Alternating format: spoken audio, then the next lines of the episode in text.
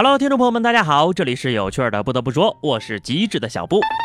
今天是春运正式发车的第一天，各位在外读书的学生党们，应该已经踏上陆续回家的征程了。好不容易买到了春运票，祝大家一路平安。小学生们明天也要放假了。这两天啊，杭州中小学都在进行期末考试，很多城区都是期末统测，也就是各城区统一命题考试。今日，杭州有些家长就在抱怨，这次西湖区期末考试中考题太难了，竟然拨打了市长热线一二三四五投诉。家长说了，这么难的卷子，严重打击了孩子们的自信心。干得漂亮啊！八零后的终于当了爸妈，也终于做出了小时候就想搞的事情。江苏的家长们，让我看到你们的双手。家长们呐！看到孩子的成绩要沉得住气，切记孩子可是你亲生的呀，有很多题目他不会做，是不是可能遗传了你呢？不知道为人父母的对这事儿怎么看啊？反正呢，我作为一个学渣，我倒是希望考试有多难就出多难，反正难不难我都不会写，不如让学霸们也不会写，还可以拉近一下我们之间的距离嘛。再换个思路讲，做题嘛，知道的不难，难的就是你不知道。如果不出这道题呀，有些东西孩子们一辈子都不会去主动了解。所以考前准备要做充分。今日，浙江财经大学大三学生王子健在寝室里开了一门考前复习课。他坐在床的上铺，用电脑和小黑板讲解计量经济学重点难点。十五位同学听的是全神贯注啊。有同学就说了，这个福利只有我们男生能享受，女生想听只能远程视频。看到没有，女生只能远程视频学习。你们明白学霸为什么是学霸了吧？所以当学霸也不容易啊，一年只能在期末阶段特别受女生的欢迎。那么就请各位学霸抓住现在期末的好时机，趁热呀给妹子讲上几十道题。把妹子给拿下！马上就要过春节了，有人抱着公司年会发的三居室，开开心心的回家过年；有的人呢，则开始烦恼交作业的问题了。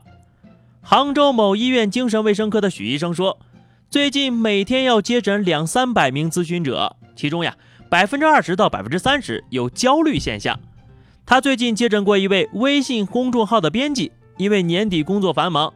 患上了严重的焦虑症，医生就劝他住院休息两天。他哭着喊着说：“我不要住院，我要干活啊！”年底了，怎么可能不焦虑呀？贷款还了吗？年终奖发了吗？女朋友找着了吗？考试成绩出了没？当你觉得自己一无是处的时候，千万不要绝望，至少你的判断还是挺对的。最近在我们办公室呀，有几个姐姐经常聚在一起讨论生二胎的问题，那种感觉呀，就好像大号玩废了，讨论要不要开小号再打一次。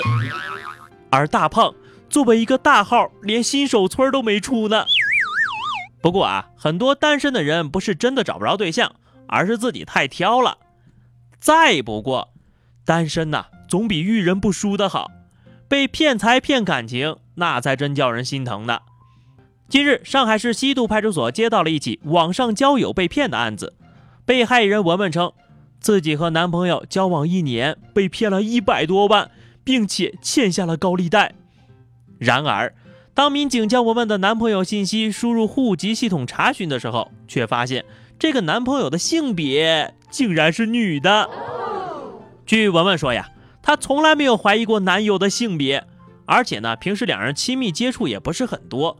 一般只有冬天才会出现搂搂抱抱的行为啊！原来这个古装剧里那些看不出是女扮男装的人，眼睛并没有瞎呀，生活当中确有其人呐。不过呢，交往一年还不知道对方是男是女，姑娘啊，我怀疑你可能有一个假脑子啊，不是没脑子。人在江湖就得有一双明辨真假的眼睛。别人是不是在胡扯？你自个儿得有分辨能力呀！前两天跟大家说了这个西安的假兵马俑的事儿啊，这个引发了很多游客的不满。就在一月十一号晚上，西安市临潼区迅速出击，整合执法力量，连夜对溯源秦皇岭景点进行了整治。相关部门对区内多个人造景点负责人逐一进行谈话，并销毁了山寨兵马俑四十个，面积六百平方米。这件事儿吧，说起来还有点尴尬，因为最后还是媒体取代了法律的监督功能，不曝光就打死不去治，真是让人无话可说呀。不过呢，销毁假的兵马俑只是第一步，整顿整个旅游行业才是解决问题的根本。希望有关部门啊，不要雷声大雨点小啊。最后呢，还是说一件暖心的事儿。今日南京市的胡先生脑出血住院，面包车停在了路边，家里没人会开车呀，女儿就贴了一张字条：“警察叔叔，请不要贴罚单，医院费用我们小家已经很难承担了。”交警了解情况之后呀，决定按照规定罚款五十元。同时呢，交警们主动捐款一千元送了过去。这才是一个感情和法律的完美融合，法理人情两不误，点个赞啊！社会呢需要这种正能量。最好的社会应该是在尊重规则与制度的同时，彰显人性和温暖。这样一来呢，既维护了法律的尊严，又体现了人情的温暖。虽然这个世界上有好人也有坏人，但我始终相信还是好人多呀。好的，那么以上就是本期节目的全部内容了。下期不得不说，我们不见不散吧，拜拜。